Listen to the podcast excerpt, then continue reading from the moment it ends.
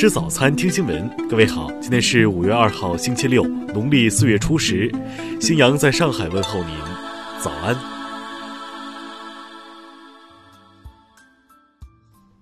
首先来关注头条消息。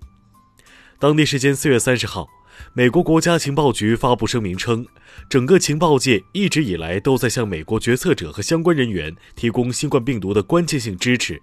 情报界同意科学界的广泛共识，即新冠病毒不是人造的，也未经过基因改造。这位蓬佩奥近期来各种可能不排除和怀疑病毒从武汉实验室起源的理论泼了冷水。当天，美国《纽约时报》发文透露，从一月起，美国政府高级官员就试图施压中情局，让其找出病毒来源的证据。结果，当时中情局专家就很有信心地回应，当前没有任何证据支持任何一种理论。而且，情报官员曾多次向白宫指出，确定疫情爆发的根源是一个科学问题，不能轻易用间谍的手段解决。文章指出，特朗普政府和国会的共和党人试图将新冠疫情在美国流行的原因归咎于中国，部分原因是为了转移对美国政府防疫不善的批评。现在，美国的新冠病毒感染病例比任何国家都多，已有超过一百多万感染，有六万多人死亡。听新闻早餐知天下大事。近日，中共中央办公厅、国务院办公厅印发了《省污染防治攻坚战成效考核措施》，并发出通知，要求各地区各部门结合实际，认真贯彻落实。国家发改委、国家卫健委、生态环境部近日印发文件，加快推进医疗废物处置能力建设，补齐医疗废物处置短板。四月份。制造业 PMI 为百分之五十点八，比上月回落一点二个百分点，表明制造业生产经营状况虽较上月继续改善，但扩张力度有所减弱。据海关总署消息，三月一号到四月三十号，全国共验放出口主要防疫物资价值七百一十二亿元。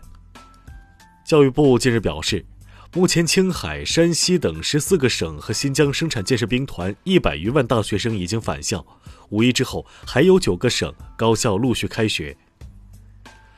四月二十九号，市场监管总局印发公告，发布个人健康信息码系列国家标准。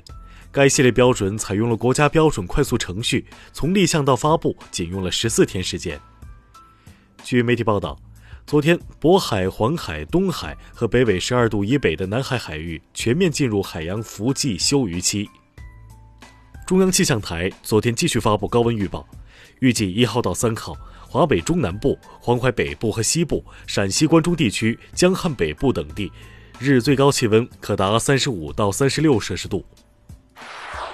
下面来关注国际方面，美国商务部四月三十号公布的数据显示。三月份，美国个人消费支出环比下降百分之七点五，创历史最大降幅。同时，储蓄率升至三十九年来最高水平。美国民主党总统竞选人拜登四月三十号宣布其竞选搭档选拔委员会共同主席名单，这标志着他开始正式选拔竞选搭档。欧洲中央银行四月三十号决定降低长期定向再融资操作利率，以加大对欧元区的流动性支持。俄罗斯防疫指挥部昨天发布消息称，过去二十四小时内，俄罗斯新增七千九百三十三例新冠病毒感染病例，单日确诊增幅创新高。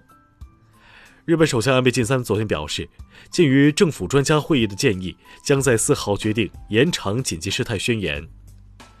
德国联邦政府和各州政府日前举行电话会议后达成一致，将逐步解封包括宗教活动、儿童游乐场、博物馆和动物园在内的公共场所。塞尔维亚国防部近日为中国医疗专家组颁发军队最高级别纪念勋章，以表彰中国专家组为帮助塞方抗击新冠疫情做出的杰出贡献和辛苦努力。马来西亚总理穆希丁昨天表示，将从四号起在受控且小心管理下恢复大部分经济及社会活动。下面来关注社会民生。湖北省人民政府副省长杨云燕表示，从二号零点起，将湖北省突发公共卫生应急响应级别由一级调整为二级。新版《北京市生活垃圾管理条例》昨天正式实施。新规实行后，个人混投行为最高将面临两百元处罚。广东省民政厅一号起正式启用婚姻登记证二维码，此举将拓展婚姻登记信息跨部门查询渠道，创新婚姻登记证真伪验证手段。山东淄博警方昨天表示，针对教师刘某以成绩威胁女生发生性关系一事，经调查，刘某涉嫌犯罪，目前已被依法刑事拘留。江西女子输液身亡，发现药瓶名字非本人一事有新进展。当事人家属称，目前已与涉事医院达成和解，医院现场支付三十六万元和解金。下面来关注文化体育。世界羽联官方通告，原定于二零二一年八月在西班牙举行的羽毛球世锦赛将改期至二零二一年底举行，时间为十一月二十九号到十二月五号。成都双乙马拉松赛组委会日前表示。切实保障广大跑友和全体市民生命安全和身体健康，组委会决定取消2020成都双乙马拉松赛。昨天清晨，八一电影制片厂老艺术家刘江与世长辞，享年九十五岁。德国病毒专家、柏林沙里泰大学医学教授克里斯蒂安·德罗斯滕日前表示，关于新冠病毒从武汉一实验室意外流出的说法不可信。以上就是今天新闻早餐的全部内容。如果您觉得节目不错，请点击再看按钮。咱们明天不见不散。